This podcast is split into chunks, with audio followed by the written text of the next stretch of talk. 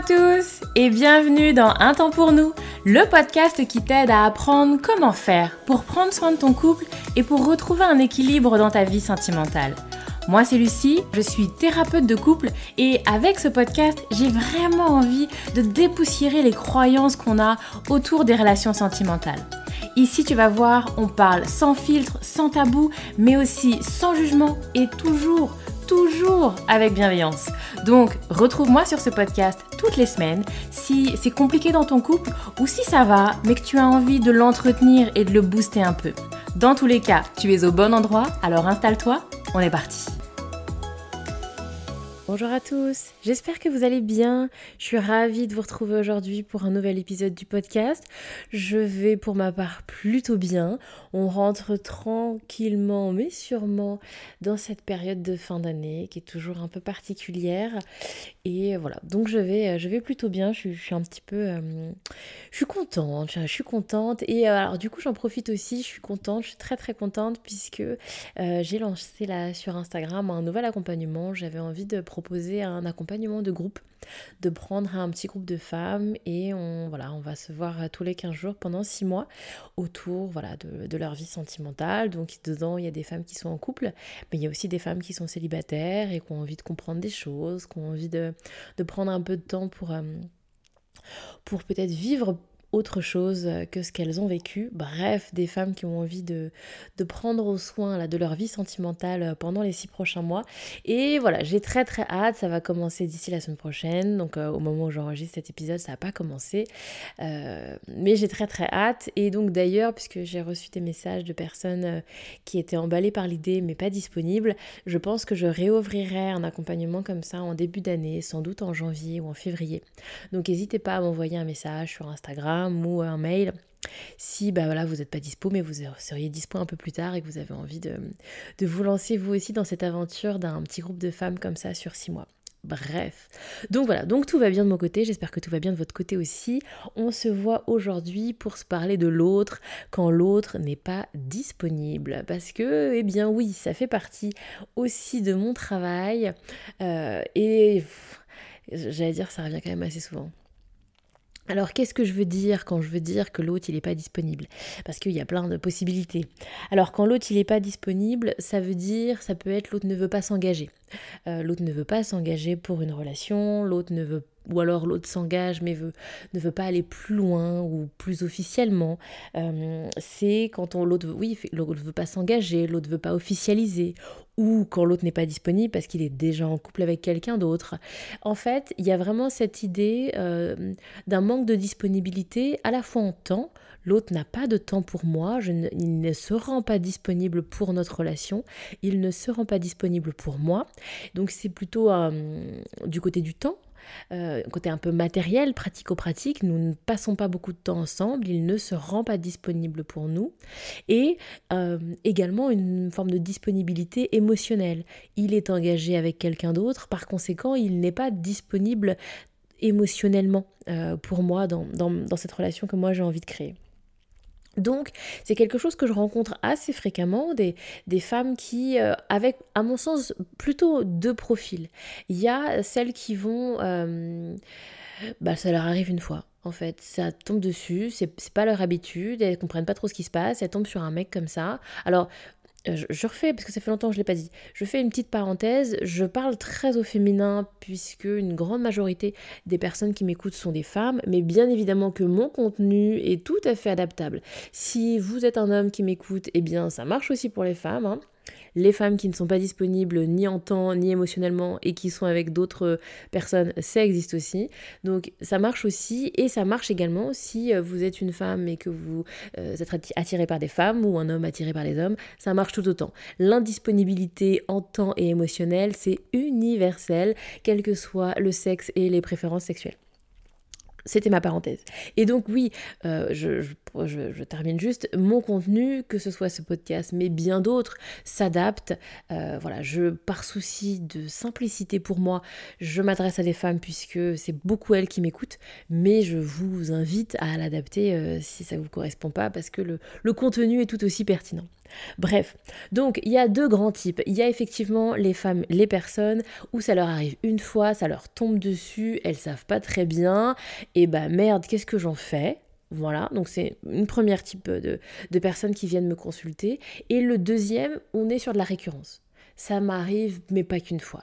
Ça m'arrive plusieurs fois d'être attirée par des partenaires qui ne sont pas disponibles parce qu'ils sont. Je, je, tombe toujours sur des mecs mariés. Voilà, c'est des choses que j'entends comme ça. Et là, on est sur un profil de personne où il y a vraiment une récurrence. Et donc, c'est pas les mêmes questions, c'est pas, à mon sens, la même approche. Mais quand on, je pense que de manière générale, quand il y a un truc comme ça qui nous arrive et qu'on en souffre, ah oui, alors je ne l'ai pas précisé, euh, mais effectivement, c'est un problème ou ce n'est pas un problème? Parce qu'il y a plein de gens, ça leur pose pas de problème en fait. Hein. Donc, de, comment dire ça? Sortez des des clichés de la société et des yaka et des il faudrait que, et donc c'est pas normal si, hein, est-ce que c'est un problème pour vous? Parce qu'il y a plein de gens qui s'accommodent tout à fait et qui n'ont aucun problème à être en couple avec quelqu'un qui n'est pas disponible, ni en temps, ni émotionnellement. Hein. Il y a plein de gens à qui ça correspond. Donc déjà, est-ce que c'est un problème pour vous? Et moi, je m'adresse dans cet épisode aux gens pour qui c'est un problème. Donc, si c'est un problème pour vous, si effectivement, voilà, c'est quelque chose qui vous emmerde un peu, est-ce que, et c'est ma première question, est-ce que vous avez le sentiment que ça vient dire quelque chose de vous ou est-ce que vous avez le sentiment que ça vient dire quelque chose de la relation? Parce qu'effectivement, des fois, on est un peu prompt à euh, venir dire que ça vient dire quelque chose de soi. Ah bah voilà, je suis en amoureuse de quelqu'un qui n'est pas disponible, c'est donc que je suis et puis là, vous mettez l'adjectif je suis naze, je suis nul, je sais pas bien faire ci, je sais pas bien faire ça, moi j'ai jamais de chance. Bref, vous voyez? Et là, on est dans, de l'ordre du je suis, comme si cette, euh, cet événement venait dire quelque chose de vous. Pourquoi? Voyez? Pourquoi cet événement viendrait dire quelque chose de vous? Peut-être que oui, ça dit quelque chose de votre relation, et c'est intéressant de le creuser, on s'en parle après, mais euh, ce n'est pas nécessairement quelque chose qui vient dire quelque chose de vous. Et voilà, je mettrai déjà une première nuance là-dessus. Parce que, et alors surtout quand ça vous arrive une fois, que c'est pas votre habitude, ne plongez peut-être pas tête baissée dans Ah, qu'est-ce que ça vient dire de moi à venir être dans la suranalyse, qu'est-ce que je dois venir comprendre, et du coup je remonte ma mère, ma grand-mère, etc. pour trouver Bon, j'ai rien contre, hein, ça peut être pertinent parfois, mais voilà, parfois je trouve qu'on a quand même tendance à être dans la suranalyse de son, de son comportement. Et que parfois, eh bien, c'est juste la faute à pas de chance, c'est pas le bon moment. Et alors, oui, ça, je vais vous en parler aussi. Ça arrive, oups, c'est con. Alors, j'ai un ton un peu léger, alors que parfois il y a de la souffrance derrière, j'en ai bien conscience. Mais voyez, c'est pour dédramatiser le truc un peu. Ça ne veut pas forcément dire quelque chose de vous.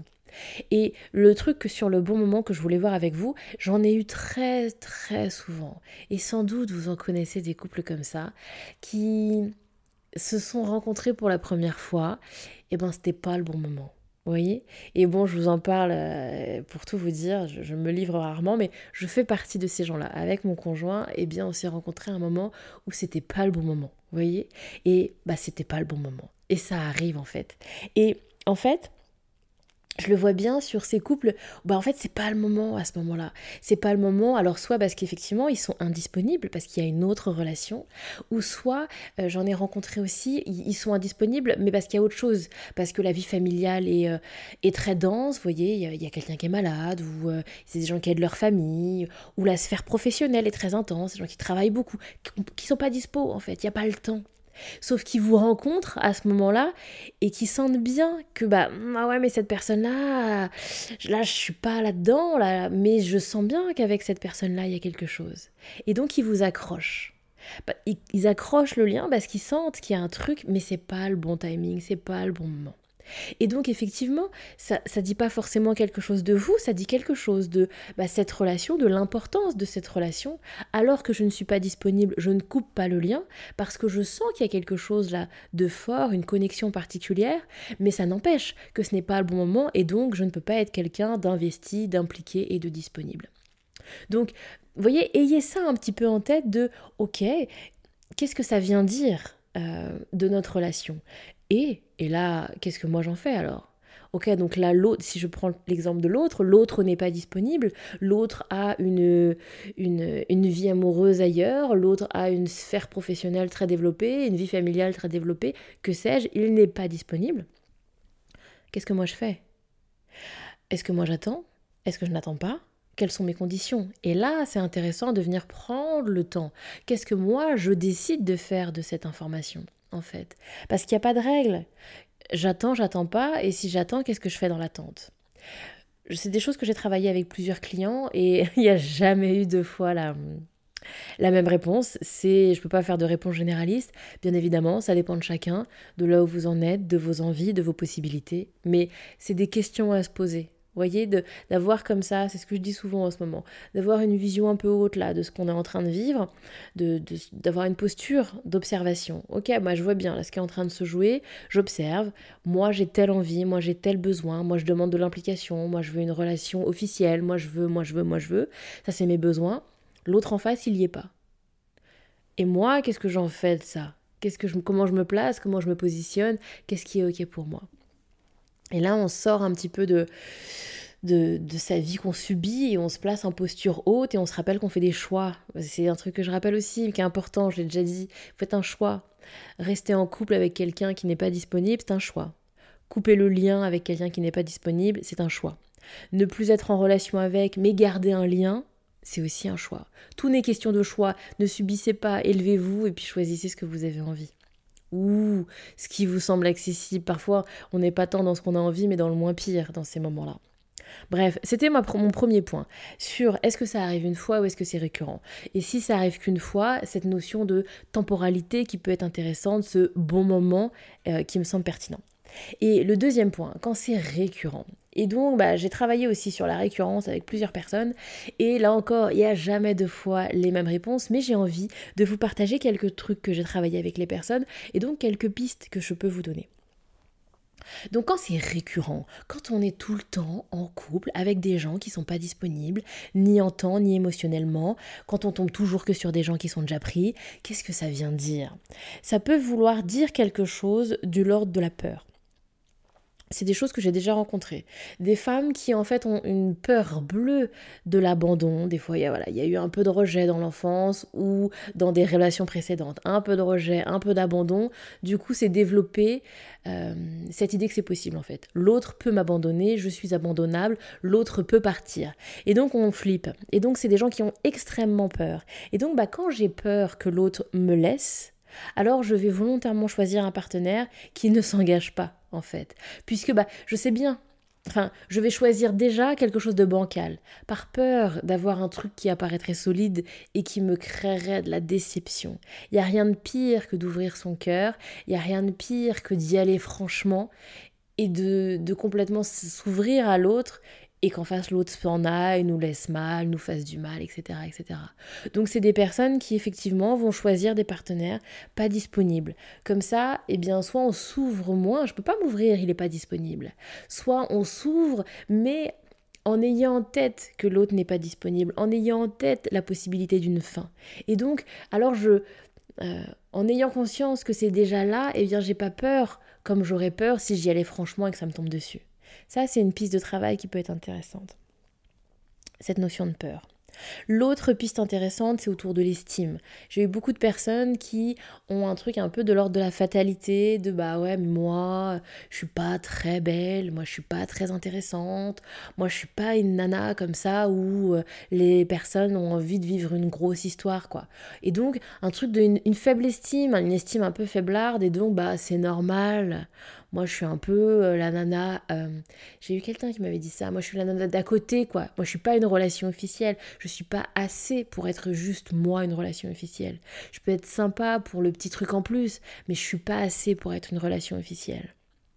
Bon, là, c'est l'estime qui a bossé. Vous voyez?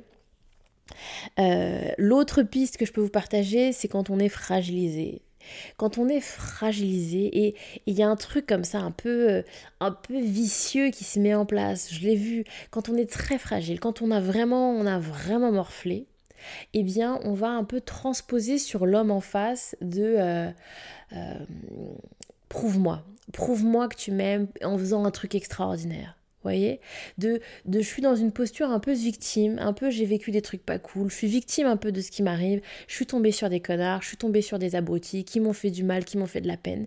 Et toi là, tu arrives derrière, eh bien je veux que tu me prouves que toi, tu me choisis, je veux que tu me prouves que toi, tu peux faire un truc extraordinaire pour moi.